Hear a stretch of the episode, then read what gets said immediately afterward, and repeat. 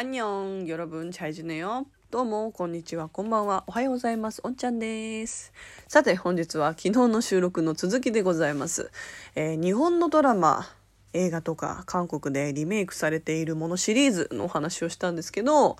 えー、最近ね、ドラマ化、韓国でのドラマ化が決まった、えっ、ー、と、アンナチュラルと愛していると言ってくれのお話の続きをしてて切れちゃったんですよね。タイトル予想。韓国では愛していると言ってくれは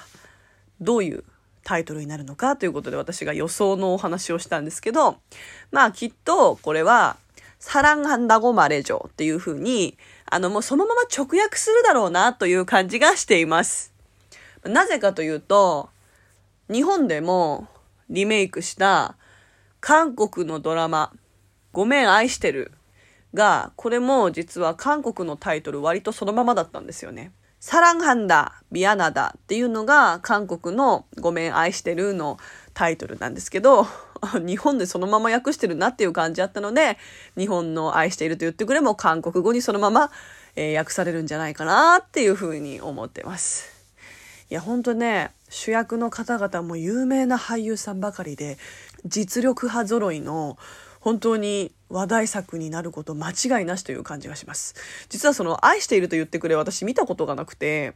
あの、話は知ってるんですよね。だってあの豊悦が出てるし、時は貴子さんが出てるっていうことで、もうかなりお二人とも若い頃のドラマじゃないですか。で、ストーリーも、あの読んだ時、でか、ストーリーを知った時も、あ、すごい面白そうだなって思ったんで、まあ見てみたいなと思ってたんですけど、見れないままね、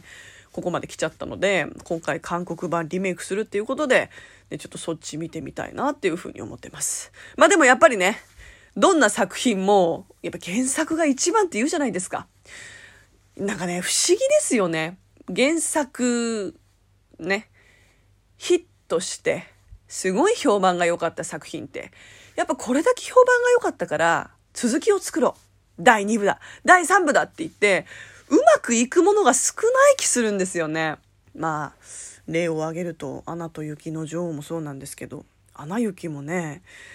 一作目あんなに面白かったのに二部ね、ああ、普通だったなっていう、まあ、評価も多いし。あとは、そうだな花より団子もね、めちゃめちゃ私、で、ドラマ好きだったんですけど、もう最後のファイナル映画も見たんですけど、あれ、なんだっけ、同じ作者さんが書かれてる、そう、花のち晴れっていう作品も、あれもね、ドラマ化しましたけど、私なんかあんまり興味湧かなくて見なかったんですよね。あれの評価もどうだったんだろう？もし、花のち晴れの、えードラマ見てる方いらっしゃったら、ね、こんな感じだったよって感想教えてもらえると嬉しいです。ちょっと見ようか迷ってる。まあそんなこんなでね、いろんな名作ありますけど、やっぱりね、ヒットした作品が次もヒットするとは限らないし、そう、あとは日本ですごい人気だったのに、韓国では微妙だったみたいな作品もね、普通にあるんですよ。あのこれ意外と知られてないんですけど、花盛りの君たちへってあるじゃないですか。あれもね、あの、すごい日本でヒットして、めちゃめちゃ面白かったし、私もすごい見てたんですけど、あれも実は韓国でやってました。リメイクしてました。最近本当に初めて知って、え、これもされてんだって思ってびっくりしたんですけど、韓国タイトルは、アルムダウンクデー。アルムダウンクデーっていうタイトルで、割とこれも直訳だなって思いました。花盛りっていうのを、まあ、アルムダウンって言ってて、まあ、美しいとか、ね、そう、まあ、麗しいみたいな意味なんですけど、そういう君たちっていうので、おいいじゃんって思って、キャストの人たちもすごいね、イケメンばかり集めてたんだけど、あんまり人気なくて、打ち切り終了みたいになっちゃったみたいな記事読んだんで。えー、日本であんだけ面白かったのに、韓国で成功すると思ったらそうもいかないんだなって。いやー、難しいな、作品というのはっていうふうに思いましたね。個人的に、リーガルハイが韓国版でもリメイクしたっていうのを聞いて、それちょっと見てみたいなって思うんですけど、あの、やっぱ、コミカドさんね、あのキャラも本当唯一無二だと思うの。あの役マジで、もう、堺雅人さんしかできない役だし、堺雅人さんみたいな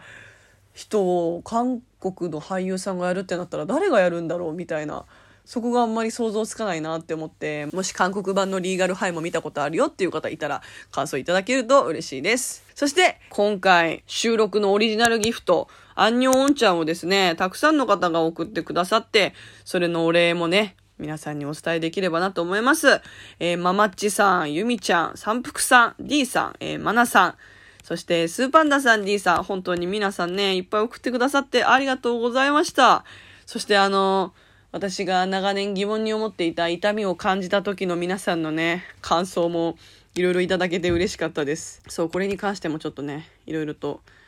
返事をね、ゆっくりできればと思ったんですけれども、とりあえずあの、10月の26日で、そのオリジナル収録を使える日がちょっと決まっ、終わってしまうので、それに関してのお礼を早くお伝えしたいなと思って今お便り抜粋させてもらいました。本当に皆さんね、3日間ありがとうございました。さて、また次の収録でお会いしましょう。감사합니 다。 どまんなよ。